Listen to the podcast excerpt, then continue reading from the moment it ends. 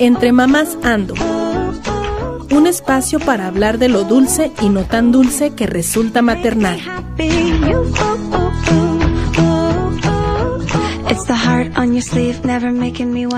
Buenos días, buenas tardes, buenas noches, bienvenidas y bienvenidos nuevamente a este tercer episodio de la segunda temporada de este podcast Entre Mamás Ando. Muchas gracias por escucharnos, por ahí hemos tenido muy buenos comentarios, entonces al final nos vamos a permitir mandar saludos para esas personas y queremos recordarles que este es un espacio libre donde compartiremos con ustedes nuestras experiencias sobre lo dulce y no tan dulce que nos resulta el maternar.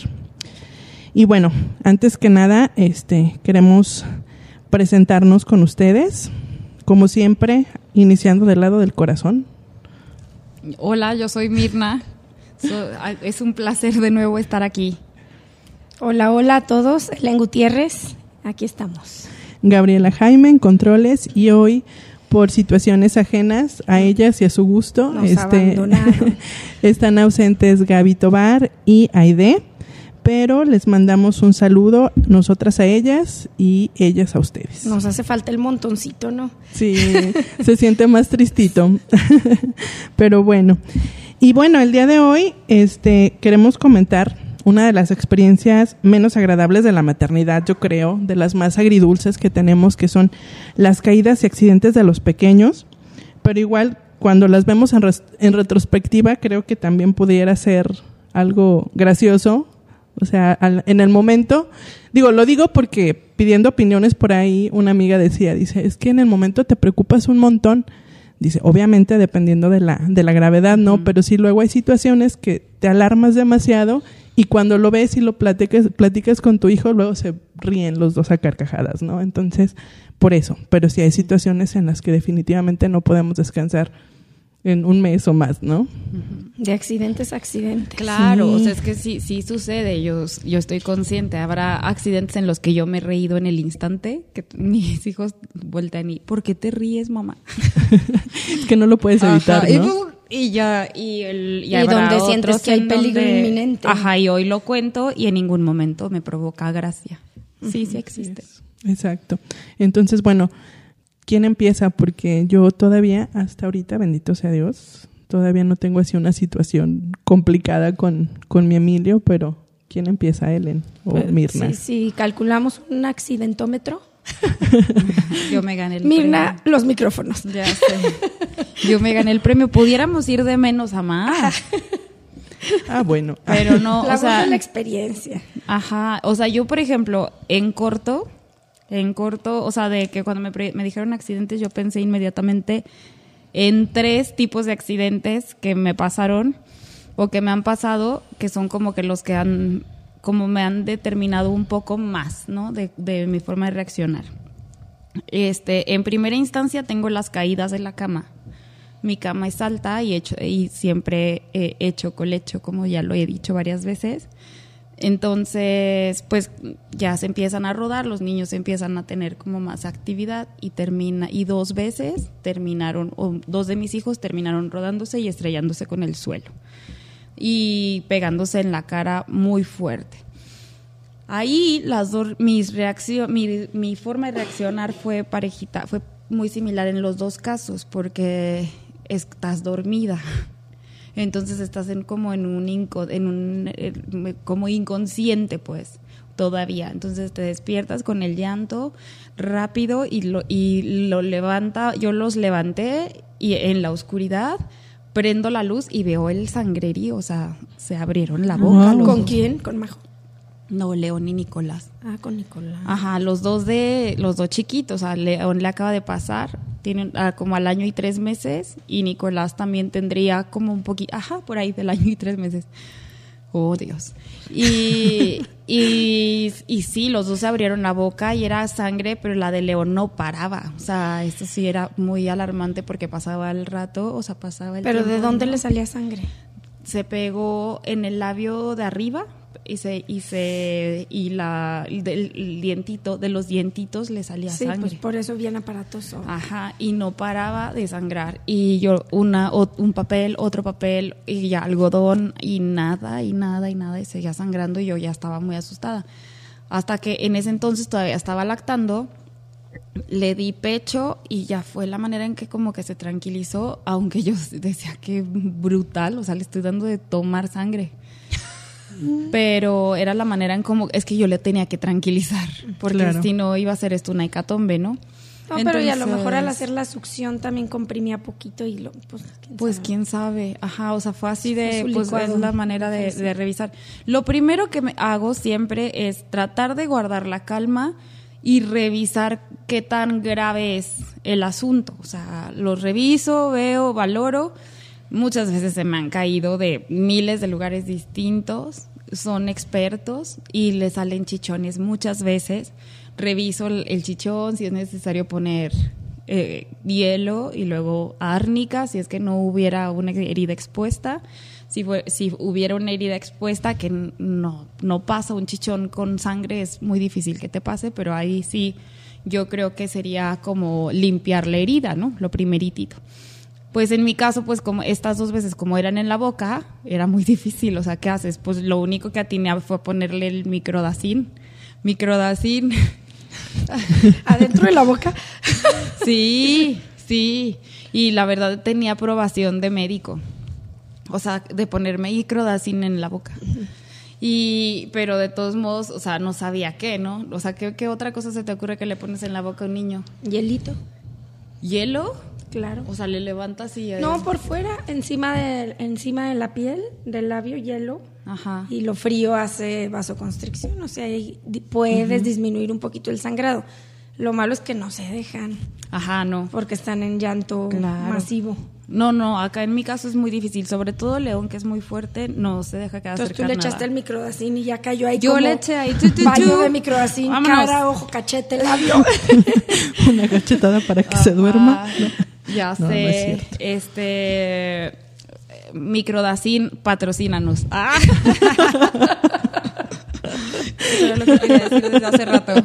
Este, no, y total, pues ya lo, el niño al rato, pues más o menos, y bueno, Nicolás sí se abrió la parte de abajo, pero casi se le conecta la herida, la de afuera con la de adentro, o sea, casi se abre por completo.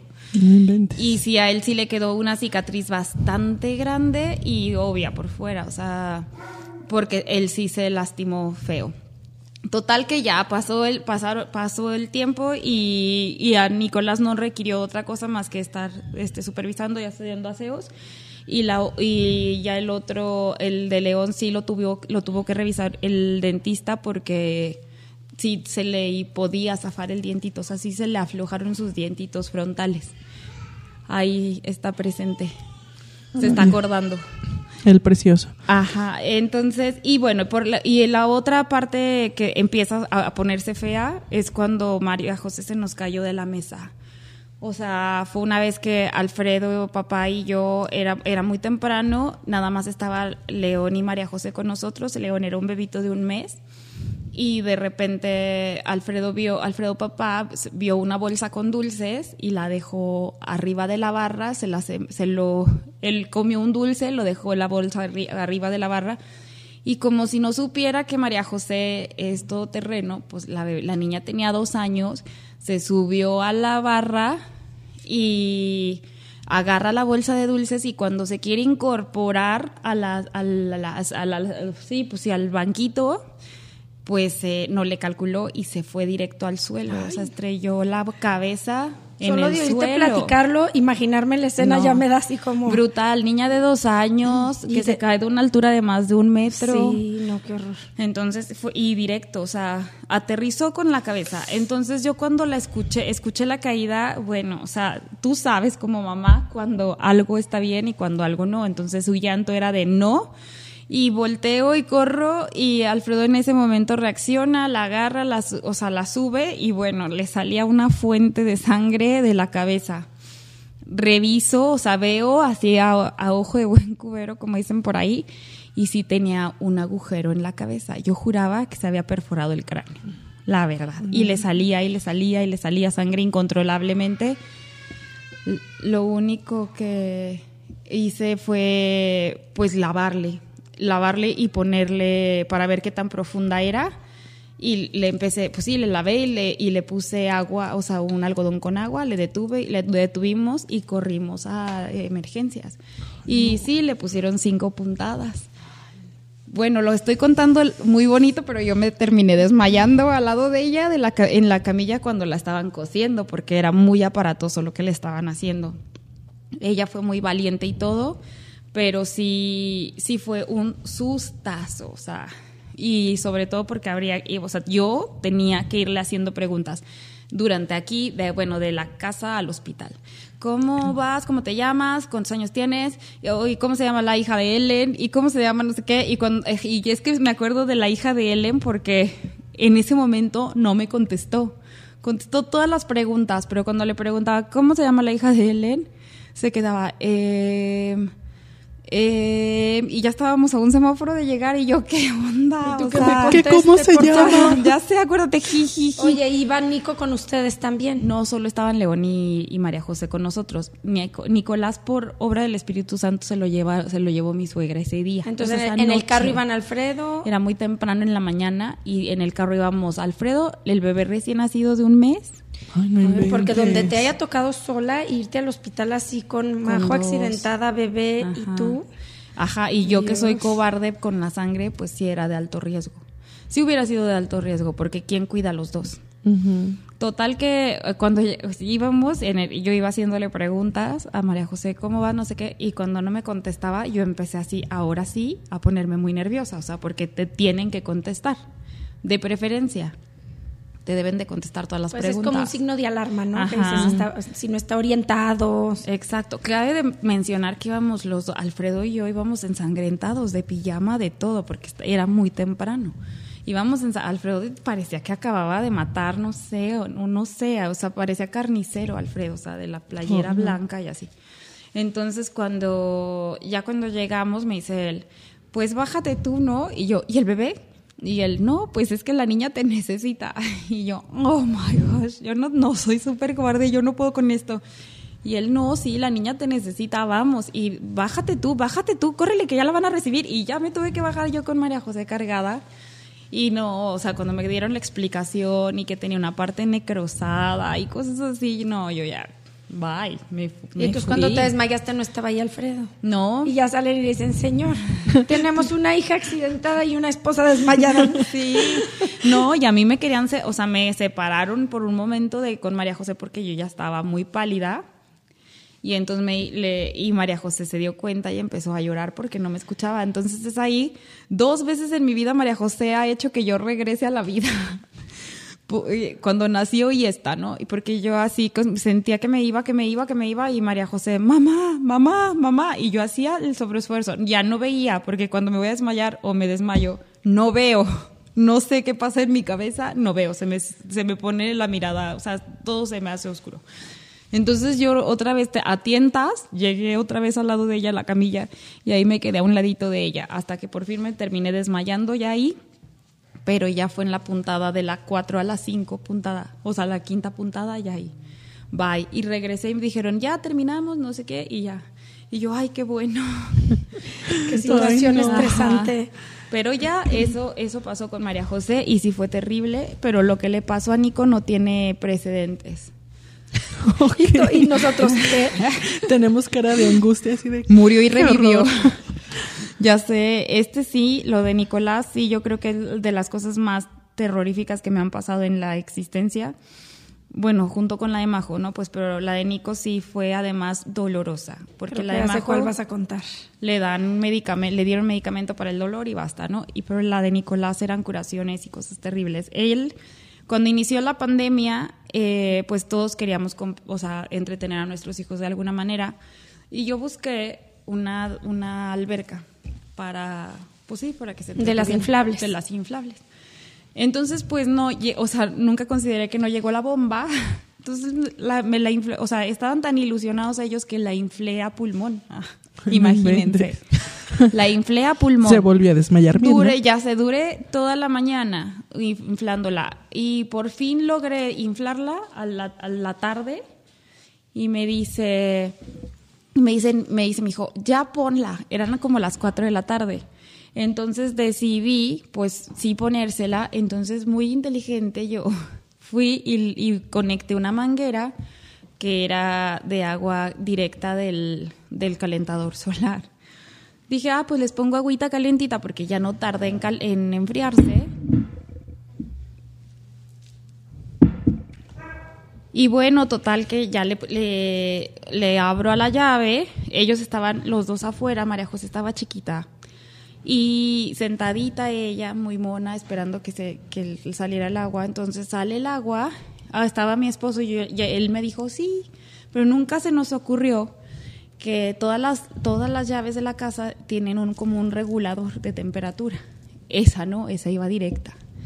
Entonces, cuando le da con la, con la manguera, cuando a- agarra Nicolás la manguera, y entonces la empieza, él dijo, yo la lleno. En ese momento yo venía de abrir la llave hacia la alberca. Y veo una, un, así que empieza a vaporizar. Y en eso pasa la- el agua por, por las piernas de María José y María José empezó a gritar.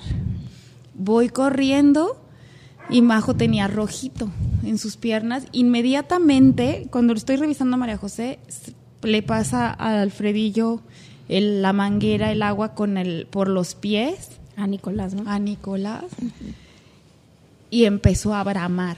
O sea, la- el agua empezó, suelta la manguera, pero bramaba. O sea, Alfredo estaba inconsolable. Entonces le digo a Alfredo, cierra la llave. Empecé a gritar, cierra la llave, cierra la llave. Y reviso a Nicolás, lo primero que hago es quitarle el calcetín, porque traía calcetines. Y no, tenía una ampolla Gigante. brutal. brutal. Es que Alfredo es papá y Nico también es Alfredo, ¿verdad? Es Alfredo Nicolás. Ajá, ya sé, cabe mencionar, porque yo sí me, o sea, yo hablo de ellos y Ajá. es muy fácil confundirse. Bueno, total, le digo Alfredo, papá, cierra la, la, la llave, él va y cierra la llave, cuando vemos, era muy feo lo que estábamos viendo, estaba el niño quemado, ¿no? Y, le, y entonces le hablo inmediatamente al pediatra, o sea, reviso qué tan, tan feo se veía. Le hablo al pediatra, no me contesta, le hablo, no me contesta, le hablo, le hablo, le hablo, le hablo, y lo único que atiné fue a ponerle, o sea, a lavarle la herida y, y ponerle pues fomentos, o sea, a- bueno, ponerle pues sí, como fomentos y poner, y me acuerdo que mi mamá una vez que se quemó mi hermana, le puso mostaza. O sea, grave error, grave error, pero yo no sabía, ¿no? Pues es que a lo Es mejor en el grado es- de quemadura que trae Nicolás, pues grave error, pero la Ajá. mostaza muchas veces se las ponen en las quemaduras chiquititas porque lo frío de la mostaza como que calma. Pues pero sí. sí. a lo mejor para el grado de quemadura que traía él, pues no. No, y nos enfrentamos a los mitos y realidades de, de, de las curaciones, ¿no? O sea, Y que en el momento tú quieres este resolverle a tu hijo, o sea, más si lo ves así sufriendo y llorando a todo pulmón. Claro, y en aquel entonces, en mi infancia, cuando pasó lo de mi hermana, pues no pasó nada, ¿no? Sí tenía ampollita y todo, pero pues no, no pasó a mayores. Entonces le puse papa, o sea, mostaza y papa, ¿no? Ya Mirna tenía la vida solucionada. pan bimbo. Ya sé. Una, una lechuguita y, ahí está la ensalada. Y tú dijiste, dicen que usamos lo que tenemos en casa. entonces pues ya, y no me contestaba el pediatra. Total que me contesta la asistente del pediatra y le mando la foto y dice, no, Mirna, esto sí está feo, déjame, le- déjame meto con el doctor. Se mete con el doctor, le, le enseña la foto y dice que se venga ya y no, que lo, ve- la- lo ve en mi consultorio. Pues llego al consultorio, lo revisa y, y el doctor pues, pues, o sea, pues me dijo, no, no pasa nada, déjale el pellejito. Ah, bueno, no, no, no, no, no, previo me dice, mételo, ella me dice, mételo al agua fría, métele el pie al agua fría, ya. Entonces le empiezo a poner el, el pie en el agua fría y a limpiarle. No, la, la, La ampolla. la ampolla empieza a crecer porque se empieza a llenar de agua, se empezó a ver muy aparatoso, muy, muy aparatoso toda el área quemada. Entonces, le, ha- pues ya, este, es, ahí le, también le saqué foto. Y cuando llego con el doctor me dice, no, bueno, el pellejito lo vamos a dejar. Este, y vamos a tenerlo con, vendale- con vendajes y le vamos a poner esta pomadita, era una pomadita cualquiera y vamos a esperar. Mm, Para algunos días ya debe de estar mucho mejor. Pues me lo traigo a la casa y ah, me dijo que se tenía que orear unos vendajes, pero había que orear el pie. Cuando eh, al día siguiente le hago la curación que él me dijo, mi hijo, o sea, nunca había, nunca he visto a alguien contorsionarse de dolor como lo vi a él. Ay, qué horror. De verdad, nunca en la vida. No se lo deseo ni a mi peor enemigo, ¿no? Y, y, y lo veía yo tan mal, y, pero aún así tenía que hacerle la curación, pero vi que ya esto era sangre. O sea, era sangre y se empezó a ver bastante aparatoso. Le mando foto al pediatra y el pediatra me contesta a los 15 minutos y me dice, tráetelo ya a esta, a la- al hospital. Ya lo va a revisar el, el cirujano, un cirujano. Entonces me lo revisa el cirujano y me dice, ah, bueno, entonces le platico, llegamos, le platico al cirujano lo que sucedió y me dijo, todo mal, No, No my God. todo pésimo. Todavía Dice, vas a ese pediatra. ya son, dice, son accidentes. O sea que ahí a lo mejor No pasa el nada. paso número uno hubiera sido irte a urgencias. No, ponerle agua. Inmediatamente agua. Y agua fría. Eso, limpiarle con agua fría en lo que agarras todo y así para irte a emergencia. Sí, Ajá, o sea, en vez, en ir a vez de buscar a tu pediatra y al consultorio No, es, ir a urgencias. emergencia, ajá. Y entonces ya que lo, ya que ya ellos hacen lo propio, pero ese pedazo de, por la- el tipo de, de quemadura que él tenía de segundo grado, pero segundo casi tercer grado, era, era, ameritaba quitarle la, la piel muerta, ¿no? Porque podía eso, la misma piel muerta Mm, podía septicemia. generarle Ajá, claro, se podía contaminar. Y me dijo, o sea, en una herida de esta, de esta calaña, a ver, no, no debes de ponerle nada, o sea, nada, nada, ni que le dé el aire, porque hasta una, una mosca puede contaminar Infectar. la herida claro. y no sabes el problema que pudo haber sido. O sea, ahorita tal vez estamos a tiempo, pero ahorita voy a tener que lavar y voy a tener que retirarle la piel y voy a tener que ponerle un parche que es ultramoderno, no sé, que es como regenerador de piel. Y yo, pues, ten- haga lo que tenga que hacer, pero el niño, a pesar de que le anestesiaron la zona, aún así se, se contorsionaba del dolor. O Y sea, ahí estuviste tú con él. y Alfredo, Ahí Alfredo sí, los dos. Lo estábamos agarrando. Alfredo papá, un enfermero, una enfermera y yo. Y el doctor lo estaba interviniendo. Y no podíamos, de verdad era un dolor.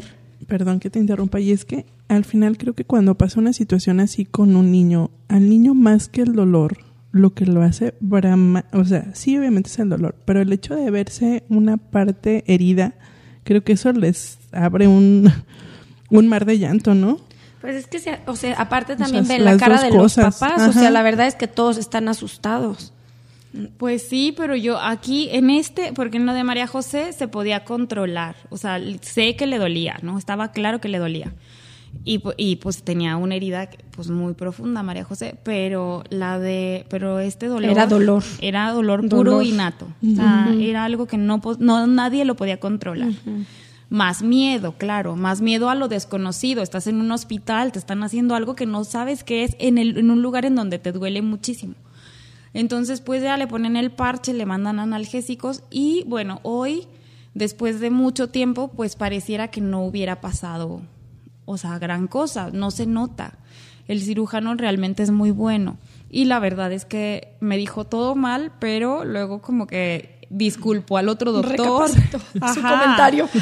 Sí, porque en realidad como que él se refería, yo lo entiendo perfecto, se refería al otro doctor, a cómo lo tomó, pues, sea, como que Que parecía... a lo mejor no lo trató como una urgencia real. Exacto, ah, y no, no lo valoró de la manera correcta, porque era una quemadura de segundo grado. Entonces dijo, bueno, no vale la pena anclarnos en qué pasó, o sea, porque claro que pudo haber sido mucho peor para el otro doctor, ¿verdad? Pero hay que entender que somos todos seres humanos Claro. y pues, todos cometemos errores y digo, se espera que un doctor no, pero pues al final de cuentas, o sea, se fue con la finta. Y, y, y, y pasaron el, pasó el tiempo y el, el niño pues poco a poco fue rehabilitándose y todo, caminaba bien y todo, y, es- muy valiente, es muy entrón ese niño. Entonces, hoy parece que no pasa nada, pero son de las cosas que yo digo que a pesar de que lo cuento con mucho tiempo, me sigue, me, me sigue torturando que porque soy parte activa de ese accidente, pues, o sea, soy responsable del accidente. Y si, y si que se queda en la, en la cabeza, no, no así otros accidentes más pequeños como cuando se llevan el, el, ay, ¿cómo se llama? El mosquitero de corbata o que, que no Pero ven un de- vidrio. De, los tres accidentes que contaste, o sea, realmente fueron pequeñísimos descuidos. No es como que desatendiste a tus hijos, ¿verdad? O Ah, sea, estaban claro. junto a ellos. Fue el descuido de la alberca, ustedes estaban ahí. O sea, realmente los accidentes pueden llegar a pasar así. Obviamente, eso. Eso aún prestándoles atención, ¿qué pasa con los niñitos que no están atendidos, no? O sea, que no, que no tienen el cuidado y por eso la importancia de estar cerca de ellos, pero aún así, ¿cómo pasan estas cosas? Claro. Y que y, Qué miedo. y también, o sea, te puedes bloquear, o sea, imagínate, estás viendo al, al ese pedacito de ti del que hemos hablado, que amas y adoras, sufriendo, pues es para ti es aparatoso, o sea, tienes que cuidar mucho guardar la calma y tratar de tomar las mejores decisiones y saber si tienes seguro, si no tienes seguro, si, o sea, conocer todas estas cosas que son súper importantes, saber cómo reaccionar en caso de necesitar gastos médicos mayores o el servicio público o lo que sea, saber a dónde te debes de dirigir y así. Exacto. Y cuál Qué es bueno, la emergencia. importante mencionar que en una emergencia, tengas o no tengas seguro, si es una emergencia vital, te atienden en el hospital más cercano. Ok. ¿Sí? O sea, y ya después de ahí, ahí mismo en los hospitales generalmente te preguntan si tienes Eres derecho a bien. derecho a viento o lo que sea, y ya canalizan. te canalizan al hospital, pero de entrada hay que correr al más cercano, tengas o no tengas lo que tengas, ¿no? Claro. Pues sí, entonces pues hasta aquí pues, ¿Tu tengo reporte? muchas otras anécdotas, pero no queremos asustar. Esas son las que provocaron así como que más microinfartos. Vas, amiga. Bueno, yo pensando en, creo que no hay manera de, de ganarte, pero,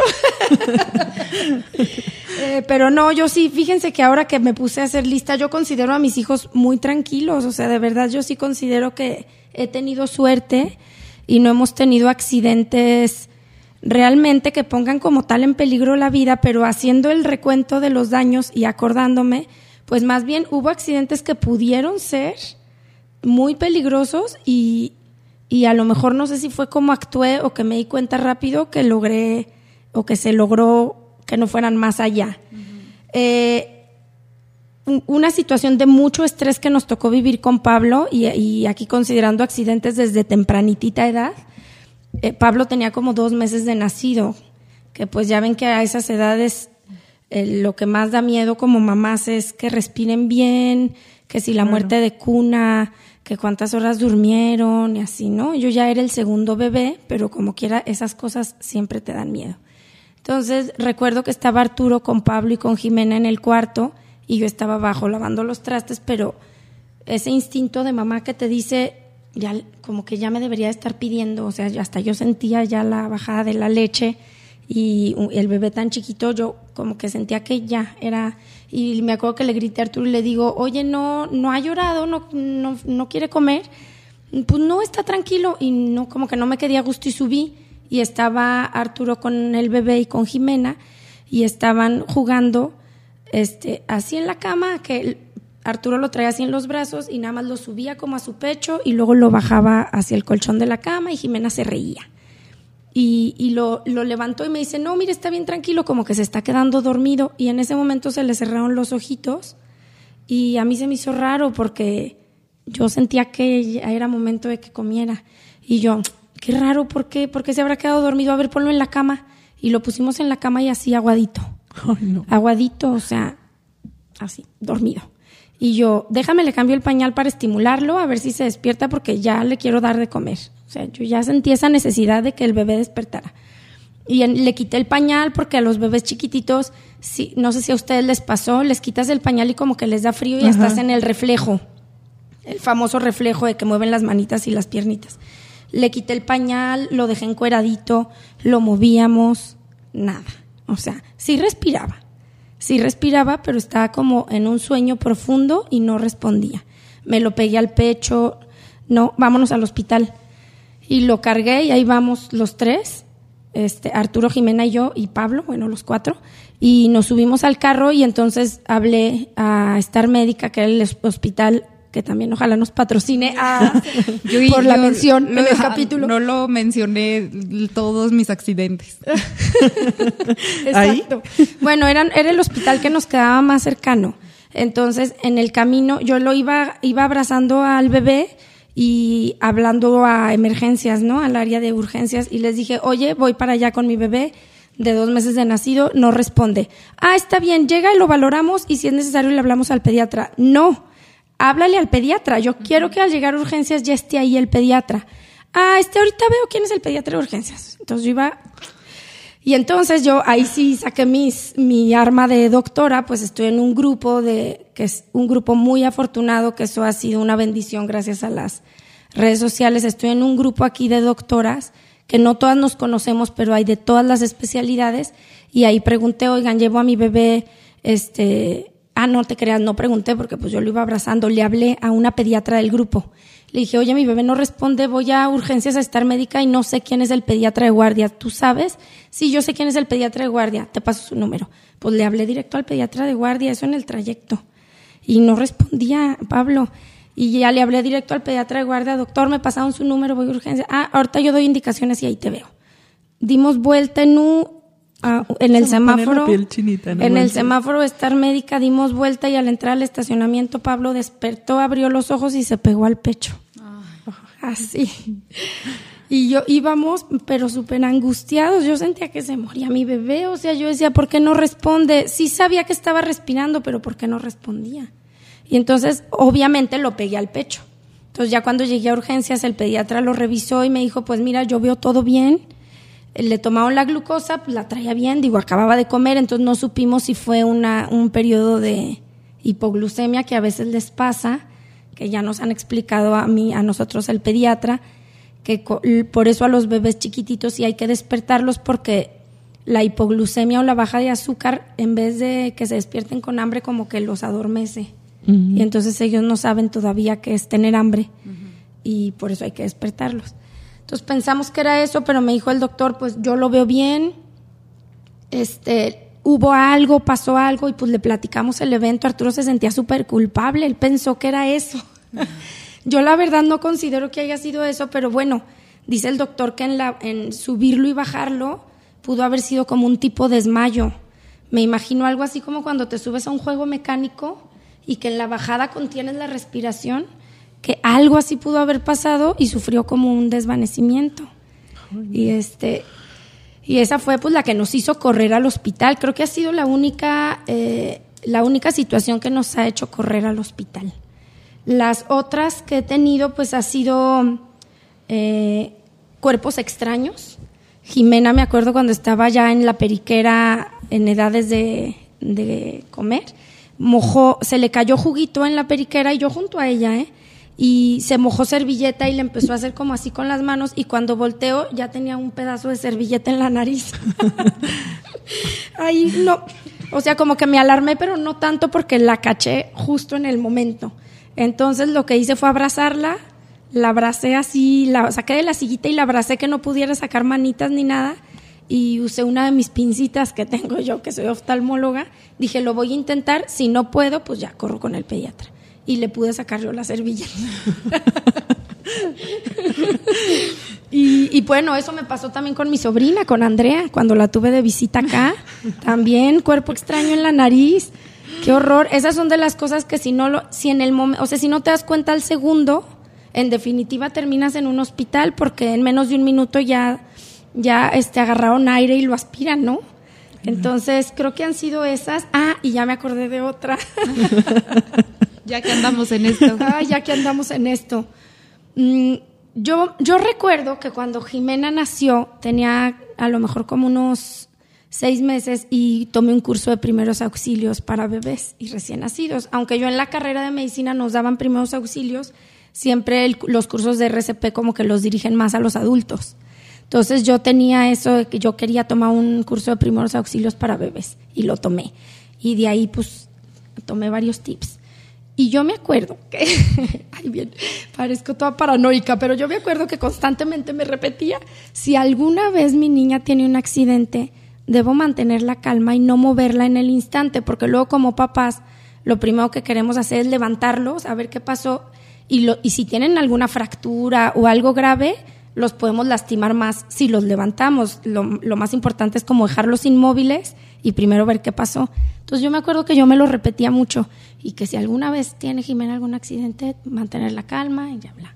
Bueno, pues pasó el tiempo, nació Pablo y me acuerdo que Pablo estaba chiquito, yo creo que como tres o cuatro meses, y yo lo traía cargado y en eso oigo que Jimena venía bajando las escaleras y tómala, se oye el pa, pa, pa. Así yo con Pablo cargadito, ¿no? Ay, no. Y el grito de Jimena. Y ya nada más la vi ahí tirada en el descanso de la escalera, tirada, o sea, la cabeza abajo y los pies arriba, así de cabeza. Y este, y yo, "Ah, mi amor, espérate, no te muevas, no te muevas. Y yo por dentro en mi cabeza retumbaba mi recuerdo de, de no moverla. Yo, Espérame, no te muevas. Fui y dejé a Pablo en el sillón de la sala con cojines así para que no se cayera. Y ya corrí con Jimena. No te muevas, a ver, ¿qué te duele? No sé qué. Y ya le empecé poquito a poquito a mover las piernas, los brazos. Y la niña ahí toda volteada de cabeza. Qué estructurada. No, Sí, no, no. Lo logré, lo Ajá. logré. Y bueno, ya una vez que vi que todo se movía bien, ahora sí ya la levanté y me la llevé al sillón y ya no fue nada grave, ahí no tuvimos que correr al hospital ni nada. Pues ya vimos que tú sí interiorizas las cosas. Normalmente cuando te dicen no hagas esto, lo haces. En el terremoto me di cuenta que el 98% del mexicano gritaba, corría y empujaba. yo soy Oye, de aunque esas. acaba de pasar el simulacro, ¿no? Claro, Casi, casi. no, claro. Yo, yo creo que yo tengo mis tres segundos de gritos y, y desesperación y luego ya empiezo a bajar la calma. Pues fíjate que no es, obviamente no es lo mismo, porque no es lo mismo estar en, la- en el, en el momento del accidente y que sea tu hijo, pero a lo mejor como me llegan niños de urgencias también. Es que creo Y- que esa es tu ventaja, Pues- que al final tienes ya en tu codificación la calma del, del médico, la calma Pues, de eh. la urgencia y a lo mejor nosotras no, o sea, Es instintivo. Ajá. Y pues es que sí, tú no tienes sangre fría, amiga, pura sangre fría. Claro que no. por- Es la que no tiene corazón para aquí. ser doctor. Tiene más sangre fría Mirna. Como Frozen. y bueno, creo que esos son de los principales míos, porque también traigo algunas anécdotas que no son mías, ¿no? Pero bueno, ahorita las... Yo, fíjate que es bien curioso, aunque Emilio es, sup- yo considero que es súper intenso y súper que le gusta andar descubriendo las cosas y demás. No sé, no sé si una ventaja de, de casa es que es una planta y como que no tenemos así como muchos muebles ni nada, o sea, tenemos mucho espacio. No he- realmente no he tenido una, una emergencia porque nunca se me cayó de bebé, ni de la cama, ni, ni a Rodrigo tampoco, ni de la cuna, ni del sillón, ni de nada. Y creo que la única que recuerdo es cuando recién empezaba a caminar. Salió de, sal- lo sacamos de bañar, yo me quedé terminando de arreglarme, Rodrigo se lo llevó a la sala caminando y llevaba un peine en una mano y otra cosa. Entonces Rodrigo como que lo quiso corretear para jugar y entonces el niño aprendiendo a reaccionar ante las ante el caminada y todo se cayó, o sea, así de boca, pum, y se abrió el labio. Entonces obviamente yo cuando escucho el llanto llego, veo la sangre y así como de Rodrigo, ¿qué pasó? ¿No? O sea, porque sí reacciona así como, pero realmente, o sea, él mismo no así de tranquila, solamente se cayó, le re- revisamos la boquita, fue muy poquita sangre, o sea, en el momento se veía aparatoso, pero realmente rápido le cica- cicatrizó y ya. O sea, realmente es como el único evento sangre o caída fuerte, porque aparte de todo, o sea, se pega, se cae y no llora. Entonces, al no llorar, Digo, no pasó nada. No te alarmas. No me alarmo, entonces en ese sentido no he tenido alarmas hasta ayer, que yo creo que dijo, van a hablar de caídas y accidentes y entonces tengo que darle material a mamá. Claro. Andaba descalzo, llega papá, sale a recibirlo y entonces al momento de que el niño cierra la puerta, se le queda su dedito abajo de la puerta y pum, le jala la uña del dedo gordo. La mitad de la uña se le vino encima, ¿no? Entonces es así como de, ah, bueno, rápido, levántalo. Lo bueno es que estábamos los dos, lo levantó. Este, fui rápido, corté la uña, revisamos, enjuagamos con agua corriente. Vimos que no había ningún otro daño de, de rasguño de puerta o algo que pudiera ocasionar algún tipo de infección. Y ya no, o sea, hasta ahí se quedó. Buscas. Y por eso te decía lo de, creo que el niño es más por el dolor, por lo aparatoso que ve, porque es algo que creo que es la primera vez que Emilio ve sangre de él. Entonces estaba así como de, ah, mamá, mi dedo. Pero no, o sea, Rodrigo buscó, vamos, buscamos distraerlo, un juguetito y ya. Y ya. O sea, no dejó en ningún momento que le pusiera curita, nada, dejamos que se orara y ya. O sea, ya a las dos horas andaba como si nada, ¿no? Porque al final buscó el apapacho, pero es realmente lo único que me ha pasado. A pesar de, y digo, lo agradezco, Ya porque así como es de bueno. inquieto, le, le- sí agradecemos. Yo, o sea, ya deberíamos de haber ido al hospital unas Pero diez también veces, cuando- ¿no? cu- perdón, perdón. Cuando eres mamá, cuando, perdón, cuando eres mamá eh, de un hijo, de un primer hijo, tú lo ves inquieto siempre. Yo me he dado cuenta de eso porque yo siempre dije, ay, es que Alfredo, bueno, Nicolás es bien inquieto, es muy inquieto, toda la vida lo decía. Y según mis amigas me apoyaban, no, sí, sí es. Pero cuando conocí a los otros dos, dije, ¿qué? Majo. Majo. ¿Qué es esto? ¿Pero qué es esto? Porque nadie me dijo. Si me, Es si que me- siempre podía haber más. de haber sabido. De haber sabido no me metí No en decreto. esto. No, no, o sea, de Sí, verdad sí mis hijos ser. sí son mucho más, mucho, mucho más. Y de y Alfred y yo, Nicolás parecía que era, pero nunca, pues, o sea, su accidente, sus accidentes son por mi culpa. Porque también, o sea, el de la boca fue porque terremoteó él ya se dormía en su cuna solo y terremoteó y yo entré en pánico de, ay no, de aquí a que voy hasta el otro cuarto y lo saco y no sé qué, o sea, si terremotea no te da, no tienes mucho Cuando tiempo. estaban en México. Claro. Entonces decía, no, que se duerma en mi, o sea, que se duerma en la cama otra vez. Bueno, pero tú lo hiciste por seguridad. Ajá, pero pues al final Salió más inseguro. ya sé. O sea, no terremoteó.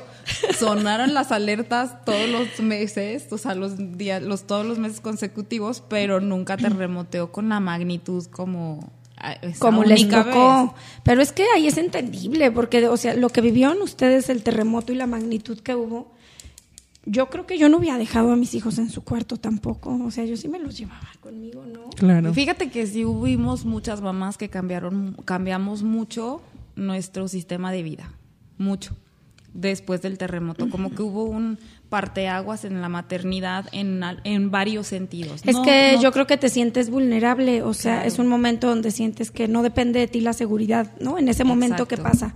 y, y pues entonces después piensas en qué puedes hacer tú como para de alguna manera medio asegurar un poquito. Ajá, claro, tomas decisiones diferentes. Que creo que ahí sale lo de que algunas son más preocuponas que otras y así. Creo que una vez que te pasan algunos accidentes, pues también cambia tu manera de, de estar De más alerta, más pendiente, ¿no? Sí, aunque dice mi mamá ah, que, que por mi cuerpo corre atole en lugar de sangre porque dice, te corre atole por las venas porque mis y mis hijos tienen un accidente de esos de que van corriendo y se tropiezan o lo que o se han machucado en la casa de mi mamá o cosas así. Y pues yo trato de guardar la calma, revisar de qué se trata y así, ah, bueno, va- valorar la situación. Normalmente pues no es nada que trascienda, pero mi mamá es de, de, o sea, entra en pánico, o sea, ella sí es de, ay, grita y responsabiliza y así, o sea, y para mí no, para mí es como se tiene que solucionar, ¿no? Claro. Primero, y ya después vemos qué pasa o así, ya después Ya vemos después te desmayas quién se va a la la cárcel y eso. Ay, ya. Pero no, lo primero es ver la integridad de él o ella. Si están bien ellos, pues ya, Fíjate que eso me lleva precisamente en- a la pregunta, ¿no? De qué hacemos ante una situación de crisis, o sea, cómo realmente ¿Cómo reaccionar. reaccionas? Creo que podemos tener nuestros segundos de alarma, de grito, de desesperación, pero al final no te puedes permitir eso. ¿Qué hacer? Y es un parteaguas lo que dices, ¿no? Necesito guardar la karma. Y luego, Pues es que está difícil porque ante una situación así a veces ni tú mismo sabes cómo vas a reaccionar, ¿no? claro, Claro. no, de hecho no. o no sea, hay. es que ahí la adrenalina, yo creo que lo principal que sale ahí es este el, el- el resguardar la supervivencia de tu hijo y actúas en base a eso y las reacciones en base a eso. Pero ahorita hablando antes de empezar a grabar, me sonó muy interesante esta pregunta porque me puse a pensar en cómo reacciono yo o cómo hemos reaccionado los dos y si hay diferencias. Por ejemplo, yo siento que cuando me ha tocado vivir alguna situación de accidente estando yo sola, mantengo más la calma, porque sé que solo depende de mí.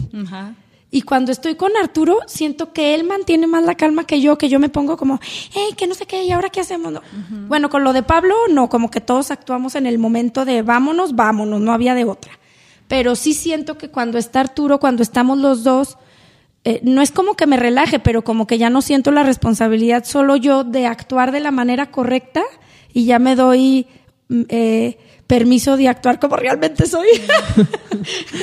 te puedes relajar un poquito, ¿no? O liberar esa tensión. como de que me asusto que- más, Ajá. como no sé, que cuando estoy yo sola mantengo más la calma.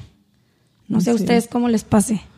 Pues sí, o sea, creo que, digo, realmente no he tenido situaciones, pero sí, sí me doy cuenta que cuando estamos los dos, o sea, es más fácil como per- permitirme esa parte de, de, de preocupación, porque aparte Rodrigo, por su personalidad, es súper tranquilo, así de relájate, analiza. Aún en No pasa así. nada, vamos a ver. Entonces, la verdad es que Rodrigo es súper precavido, pensante, tranquilizador y analiz, o sea, Analítico. analítico de las situaciones, cualquiera que sea, o sea, siempre está así como, como viendo y analizando dónde está el peligro, entonces ya no le es tan complicado al momento de que pasa guardar karma y saber qué hacer. Pero yo, o sea, yo estando sola tengo que hacerlo, pero sí, estando Rodrigo a un lado, yo soy así como, ah, que, que me pierdo, ¿no? No, yo sí, o sea, sí, a lo mejor sí, cuando está Alfredo, me, acu- me acuerdo que yo como que ¡ah! hago así, grito, ¿no? Ay, no, por Dios, que no sé qué. Pero normalmente sí guardamos la calma constantemente, los dos. Él es muy al- analítico, siento que él tiende como a enojarse. El mismo estrés le provoca como a lo mejor ansiedad y no, no controla muy bien esta situación. Entonces como que se enoja de, pues entonces dime qué hacemos, dime qué hacemos. Y yo tengo que cargar con la responsabilidad de ver qué vamos a hacer. O sea, entonces me tengo que enfocar en, pues tenemos que ir al hospital o le voy a hacer esto primero y luego vemos, o voy a hacer, así siempre ten- terminamos, termino tomando las decisiones álgidas. Yo, y él tiene, y él, y él como que Pues sí, hace lo que yo digo, o sea, Es su reacción ante el estrés, ¿no? O sea, si vamos a ir al hospital, él carga a los niños, los sube a la camioneta, o sea, toma su parte activa, ajá, física probablemente, y yo somos como Pinky y cerebro. Y es que al final es importante, ¿no? O sea, independientemente de, de si estás, o sea, cuando estás acompañado ante una situación de crisis, como que siempre alguien va a tomar la cabeza y alguien va a dar el soporte, entonces Ajá. Sí, sí, es sí. parte de... Sí, y entonces, reaccionar. y, y afortunadamente nos han tocado estas situaciones juntos, entonces sí me he dado cuenta Que de ese es que otro así rollo, funciona. ¿verdad? O sea que, por ejemplo, esas graves les tocaron juntos, afortunadamente. Acá una, mi prima me platicaba de su niño también que en una albercada este, se cayó, se resbaló y cayó así de frente y se abrió también sutura y todo, pero estaban en un lugar donde pues no había tan cerca hospital y ella iba sola con su niño, no iba su esposo. Bueno, afortunadamente iba su hermana y entonces ya las dos se fueron al hospital a llevárselo, pero como que ahí sí te cambia, te mueve un poco, es diferente porque ella tuvo que tomar al 100 todas las decisiones, ¿no? Está más difícil. Sí, porque son, son situaciones que se te salen mucho de control. Y es que es bien difícil anticipar un accidente. Digo, somos muy de, ay, bájate de ahí porque te vas a caer. Y si se cae, no estamos preparados para qué vamos a hacer nosotras si se cae. O sea, es la realidad. Nos anticipamos para decirles, ay, no, bájate porque no sé qué. O lo que sea. No, te, no agarres eso porque te puede pasar algo. Y si le pasa, no, ¿Qué no, no sabemos. Ajá, o sea, tienes que más bien anticiparte tú qué va a pasar si pasa. O sea, y es muy difícil. O sea, el mundo es tan peligroso y el ser humano es tan vulnerable ante todas las situaciones que la verdad es que se Tendríamos que traer la mochila puesta con el botiquín a todos Claro. lados, ¿no? Fíjate que en algún momento leí precisamente eso que decimos, ¿no? Que para evitar ese tipo de situaciones de no te caigas o bájate de ahí porque te vas a caer, deberíamos de manejarlo de una manera asertiva, ¿no? Comunicación asertiva, de decir, este, no te subas porque puede hacer algo, porque dice, es que a veces las mamás predestinan las, los accidentes, ¿no? Porque, Bájate de ahí porque te vas a caer y se cae. Si no te vayas a... y se cayó. Es que Ajá. dicen, Pero es imposible. Pero la verdad es que es imposible. O sea, yo lo he intentado muchas veces y así de, no, Emilio, bájate, te vas a caer. O sea, al final. y dicen que el, el universo no entiende con el no. Que por Ajá. eso tienes que dar las indicaciones como del, del lado como Positivo. Positivo. Ajá, de- en vez de decir te vas a caer, más bien decir ten cuidado Ajá. para que saltes bien o no sé, algo así. Sí. Pero como que sí tendríamos que hacer un clic en el cerebro para que de manera espontánea salgan esos comentarios positivos. positivos. Ay, mi amor, no sé qué. Sí, Sí, pero, y digo, ahí entra un poco el carácter también, ¿no? claro. Y es complicado. Digo, creo que ahí tenemos, tenía la otra pregunta que es, re- ¿cómo reaccionan los papás cuando están juntos? Creo que ya al final ya lo comentamos, pero también sería importante ver cuál ha sido su reacción, Mirna Ellen, cuando le pasa algún accidente a, a su pareja y no están ustedes, o al revés, ¿no? Que les haya pasado algo a ustedes y que no está su esposo presente. ¿Cuál es la reacción? ¿Hay una situación de reclamo?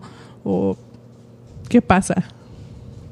Es que a mí no me ha pasado que le pase, o sea, sí me ha pasado, pero no me ha pasado, o sea, sí, sí, O sí, sea. pero no son cosas graves, o sea, es como, ajá, pues es lo que les estoy diciendo, de que se ha, se ha machucado en la, atrás de mi mamá, por ejemplo.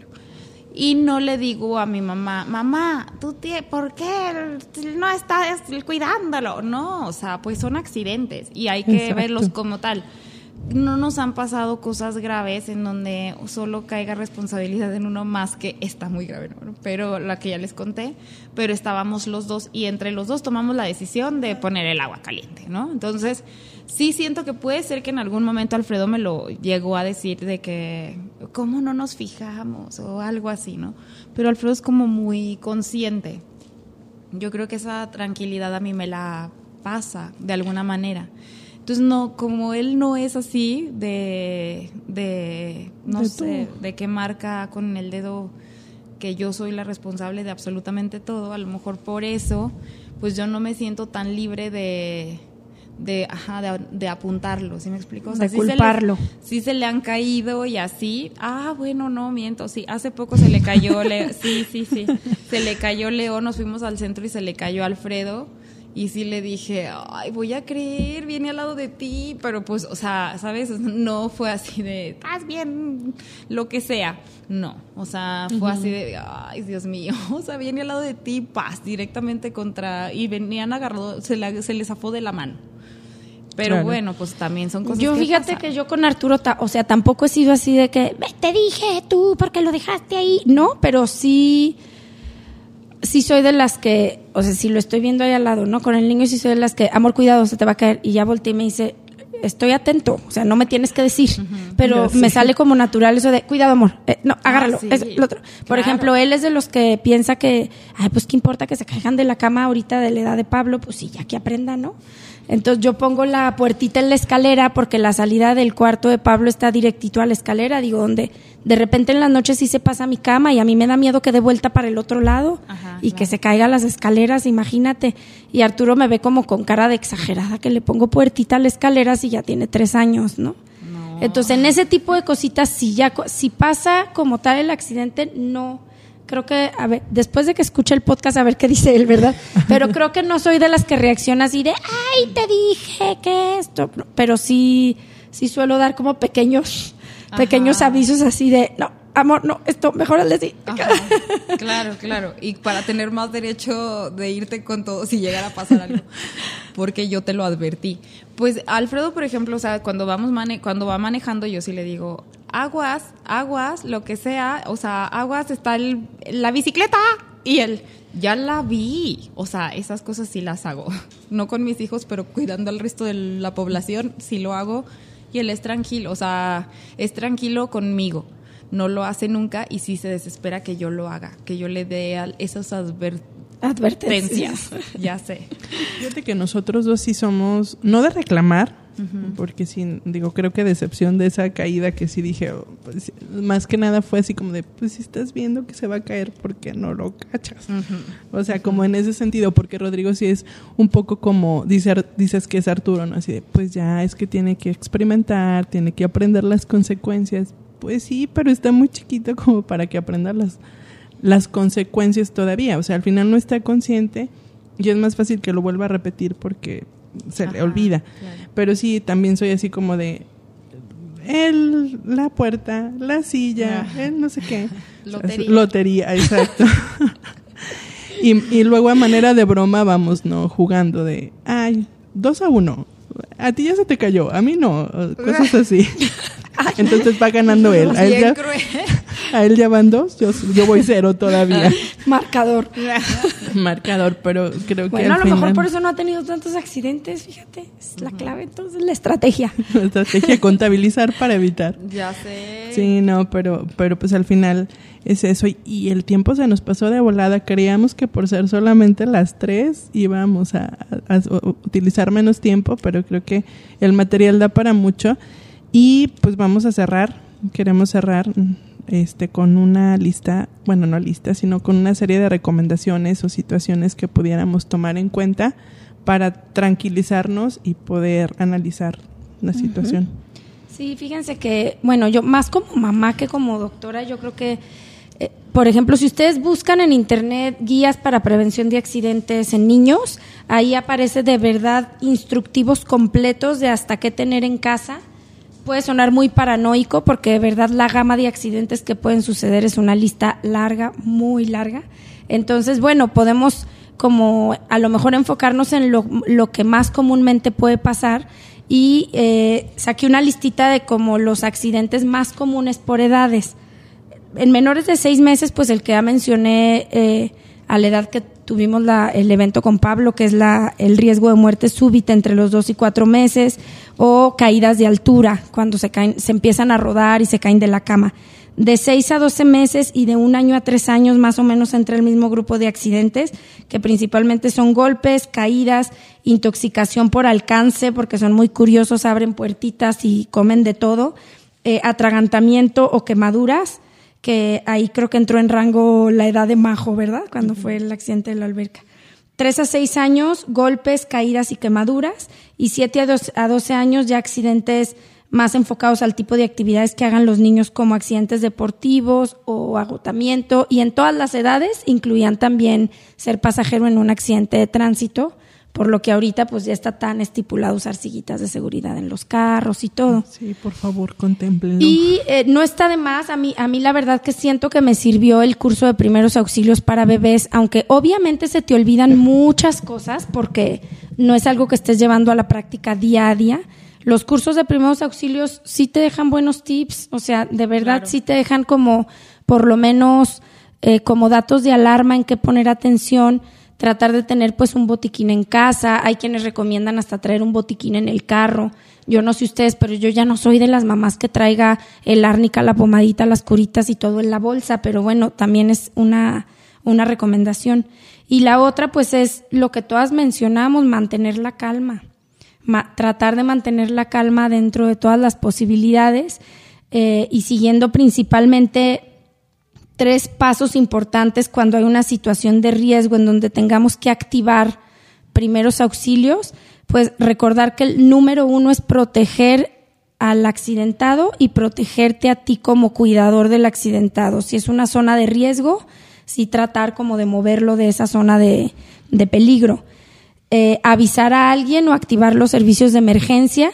Lo más importante es intentar no dejar solo a la persona que está accidentada y si puedes pedir ayuda, gritar y que alguien más haga la llamada. Y si no, pues tú llamar al 911 o ahí lo que se recomienda es tener alguna listita en tu refri o pegado ahí un imán donde tengas los teléfonos de emergencia.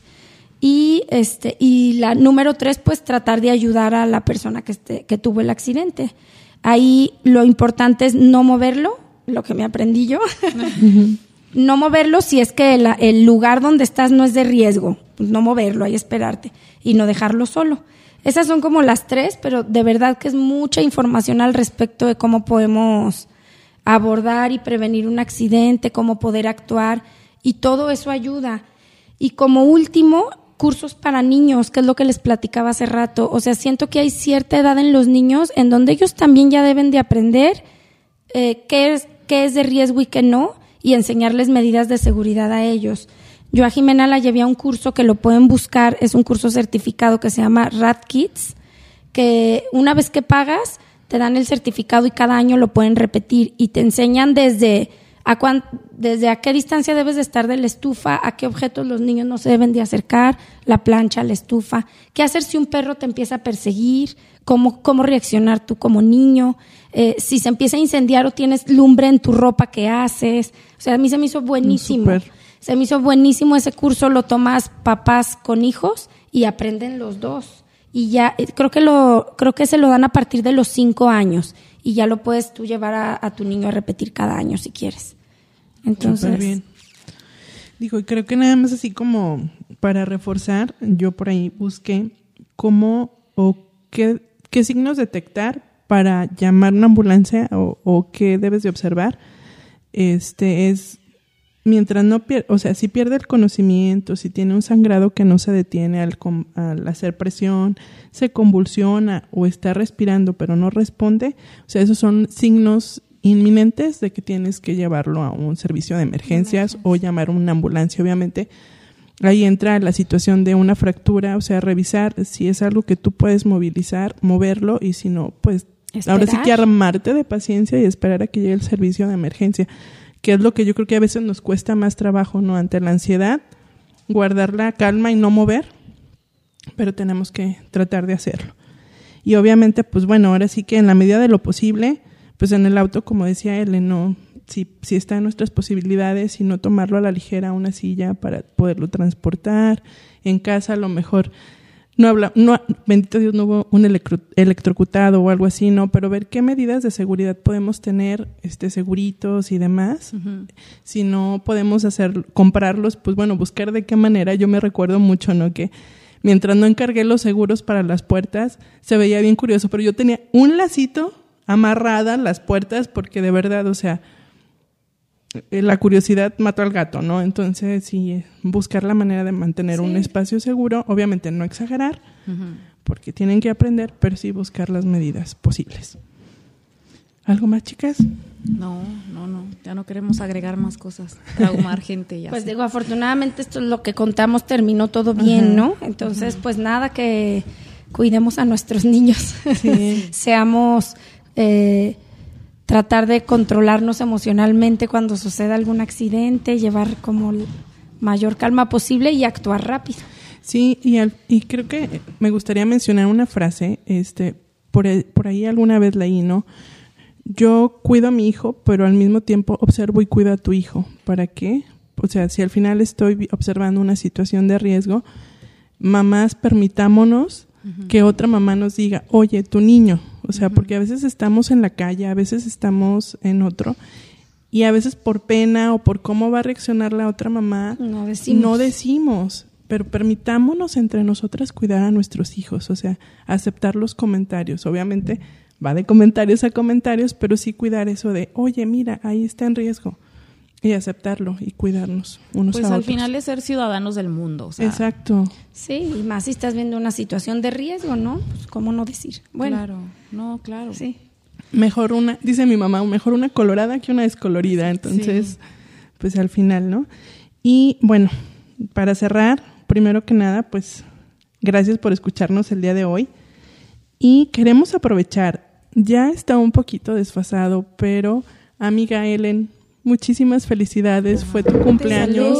Salud. Y, se, nos, se nos pasó en el epi- de verdad, o sea, una disculpa, debimos Les haberlos felicitado la- la- el, el- el episodio anterior, pero pero bueno, nunca es tarde. Todo el mes Estamos y todo en el, año. mes cumpleañero, así que se Muchas vale bienvenida. felicidades, amiga. Muchas gracias. Felices cuarentas. Felices Nada más podías felicitarme, Mirla Cortés. No, yo también Se acabo de aprovecha porque cumplir es la niña del 40. podcast. Ahora sí que va- se va a ir muy cliché, pero son los nuevos 30. No, yo los recibo con gusto, no me importa presumirlos. Claro, Sí, es lo sé, mejor. Yo también lo vería así cuando llegue a tu Ah, edad. pues a ver si sí. Y bueno, vamos a enviar saludos muy particularmente a Laura Herrán, que nos escucha desde Colombia. Desde Colombia, amiga. Muchísimas gracias. Este, a Michelle Martínez, que nos escucha De desde Guadalajara. Y Michelle, saludos. muchos saludos a las dos. Gracias por escucharnos. Y pues los seguimos invitando a que nos sigan en redes sociales, tanto en Facebook como en Instagram, como entre Mamasando. Y igual, por favor, si nos escuchan, si nos están escuchando, no apaguen su Spotify sin antes darle seguir, porque eso es muy importante para nosotros. Y pues bueno, antes de, de irnos, nos despedimos. Pues un gustazo, amigas. Extrañamos de verdad a Gaby y Aide, pero una plática rica la disfruté, a pesar del tema. Saludos y por aquí nos veremos en el siguiente capítulo. Sí, amigas, nos hicieron mucha falta, aunque hubiera durado cinco horas el capítulo. Con los accidentes de Santi y Majo a lo mejor, ¿verdad? Sí. Desde, desde aquí, un gustazo. Mirna Saluda, Majo. Majo, saluda. Di hola. Di De hola. adiós a todos. Ay, Bueno, sí habla bien, pero ahorita se chiqueó. Y pues igual acá en Controles, Gabriela Jaime, mis redes sociales, arroba mariburi82. Y muchas gracias por escucharnos. Un saludote a Gaby y Aide. Aide, faltaron tus aportaciones. Gaby, a lo mejor no tienes, pero igual es muy importante. Este, luego a lo mejor en- entraremos en emergencias médicas, ¿no? Que es importante. Y pues bueno, los queremos. Bye, Bye. bye.